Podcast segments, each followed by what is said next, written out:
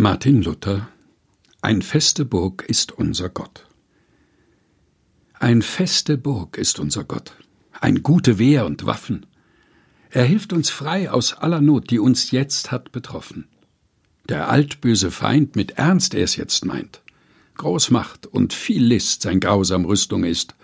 Auf Erd ist nicht seinsgleichen. Mit unserer Macht ist nichts getan. Wir sind gar bald verloren.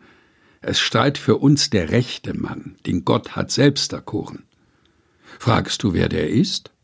Er heißt Jesus Christ, der Herr Zebaoth, und ist kein ander Gott. Das Feld muss er behalten. Und wenn die Welt voll Teufel wär und wollt uns gar verschlingen, so fürchten wir uns nicht so sehr. Es soll uns doch gelingen. Der Fürst dieser Welt, wie sauer er sich stellt, tut er uns doch nicht. Das macht, er ist Gericht. Ein Wörtlein kann ihn fällen. Das Wort, Sie sollen lassen starren und kein Dank dazu haben. Er ist bei uns wohl auf dem Plan mit seinem Geist und Gaben.